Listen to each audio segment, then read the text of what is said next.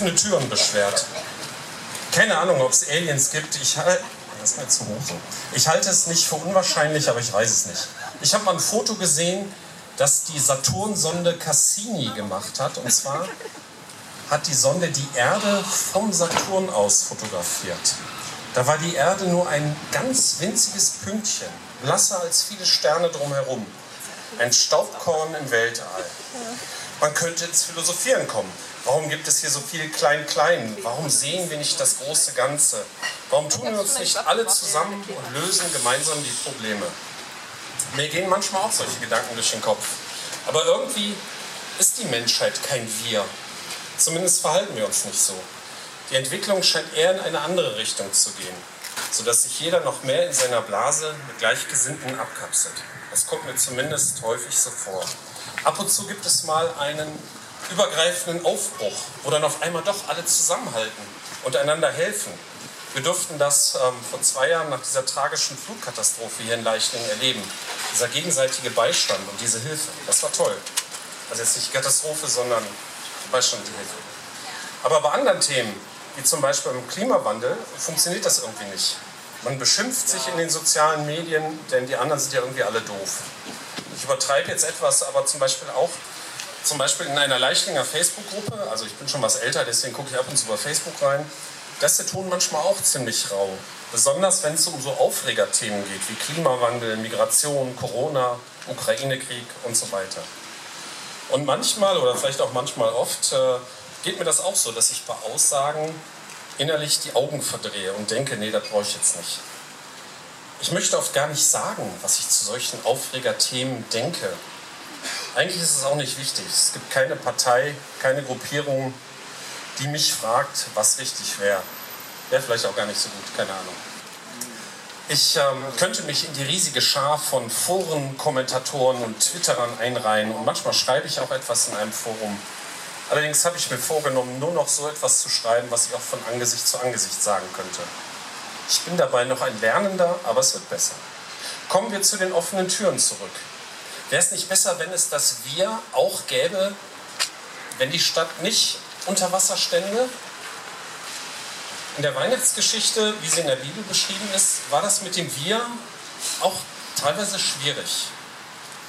Ich lese mal aus Lukas 2, so die bekannte Weihnachtsgeschichte, die die meisten vielleicht schon mal gehört haben oder die man eigentlich jedes Jahr hört.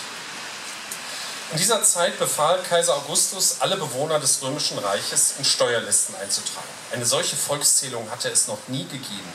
Jeder musste in seine Heimatstadt gehen, um sich dort eintragen zu lassen. So reiste Josef von Nazareth in Galiläa nach Bethlehem in Judäa, der Geburtsstadt von König David. Denn er war ein Nachkomme von David und stammte aus Bethlehem. Josef musste sich dort einschreiben lassen, zusammen mit seiner Verlobten Maria, die ein Kind erwartete. In Bethlehem kam für Maria die Stunde der Geburt. Sie brachte ihr erstes Kind, einen Sohn, zur Welt. Sie wickelte ihn in Windeln und legte ihn in eine Futterkrippe im Stall, denn im Gasthaus hatte sie keinen Platz bekommen. Sie mussten sich auf eine Reise machen, die sie nicht machen wollten, denn wer will schon hochschwanger wegen einer Volkszählung eine Reise machen? Aber sie hatten keine Wahl. Und als sie ankamen, gab es keinen Platz, keine offene Tür für sie. Vielleicht war die Stadt so voll, dass schon alle Zimmer mit ähnlich Bedürftigen belegt waren. Aber ich vermute eher, dass aus Sicht der Einheimischen diese Fremden, die wegen diesen unbeliebten römischen Steuerlisten jetzt von überall her anreisten, sowieso nicht willkommen waren. Da gab es kein Wir. Da blieb man lieber unter sich und hoffte, dass diese Fremden bald wieder verschwinden. Dabei hatte man schon einiges gemeinsam, denn kaum einer äh, mochte damals die römischen Besatzer. Aber damals wie heute, wir bleiben lieber im vertrauten Kreis, in unserer vertrauten Blase.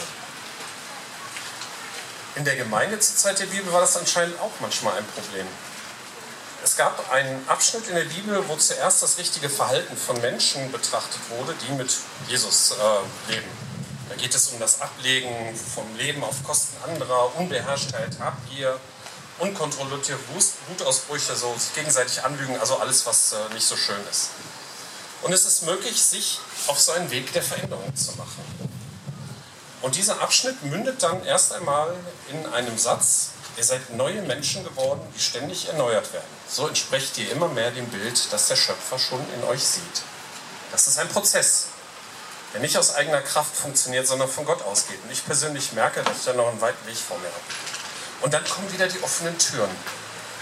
Dann ist unwichtig, ob einer Grieche oder Jude, beschnitten oder unbeschnitten, ob er aus einem anderen Kulturkreis oder aus einem Nomadenvolk stammt. Wichtig ist einzig und allein Christus, der in allen lebt. Anscheinend hielt man sich damals hauptsächlich in seinem kulturellen Umfeld auf und hatte Bedenken und Vorteile gegenüber den anderen. Ähnlich wie sich heute viele hauptsächlich in ihrer eigenen Blase aufhalten. Für die damalige Kirche war das wichtig, dass man seine einengenden Sichtweisen verlässt und sich gegenüber den anderen Menschen mit denen man vielleicht sonst nicht viel zu tun hat, öffnet. Es ist unwichtig, wo man herkommt und wie man geprägt ist. Vielleicht müssen wir uns dazu auch persönlich verändern, ähnlich wie vorhin beschrieben, um offen für andere Menschen zu werden. Das Vertraute ist natürlich immer bequemer und in der Komfortzone ist es natürlich komfortabler als außerhalb. Alleine schaffe ich das persönlich nicht und deshalb bin ich mit Jesus unterwegs. Er hat immer eine offene Tür und Jesus selbst drückt es an einer Stelle so aus. Kommt her zu mir, alle, die ihr geplagt und mit Lasten beschwert seid. Bei mir erholt ihr euch. Unterstellt euch mir und lernt von mir, denn ich bin freundlich und von Herzen zum Dienen bereit. Dann kommt Ruhe in euer Leben. Bei diesem Vers geht es nicht um Kirche, sondern um einen persönlichen Kontakt von Jesus Christus zum Mensch. Das kann der Einstieg in eine positive Veränderung sein. Er wurde als Kind nach außen in den Stall gedrängt, aber als Auferstandener lädt er jeden von uns ein. Und ich möchte Ihnen wünschen, dass Sie sich daran erinnern, wenn Sie zur Weihnachtszeit immer mal wieder was von Jesus Christus hören. Ich komme zum Schluss. Leider leben wir häufig in unserem eigenen Umfeld und öffnen uns wenig für andere, außerhalb unserer Blase. Auch zu Jesu Geburt war das anscheinend so. Und um sich gegenüber anderen öffnen zu können, muss man auch bereit sein, sich selber zu verändern. Und Jesus Christus lädt uns ein. Kommt zu mir, kommt alle zu mir, die ihr geplagt und mit Lasten beschwert seid. Bei mir erholt ihr euch. Unterstellt euch mir und lernt von mir, denn ich bin freundlich und von Herzen zum Dienen bereit. Dann kommt Ruhe in euer Leben. Amen.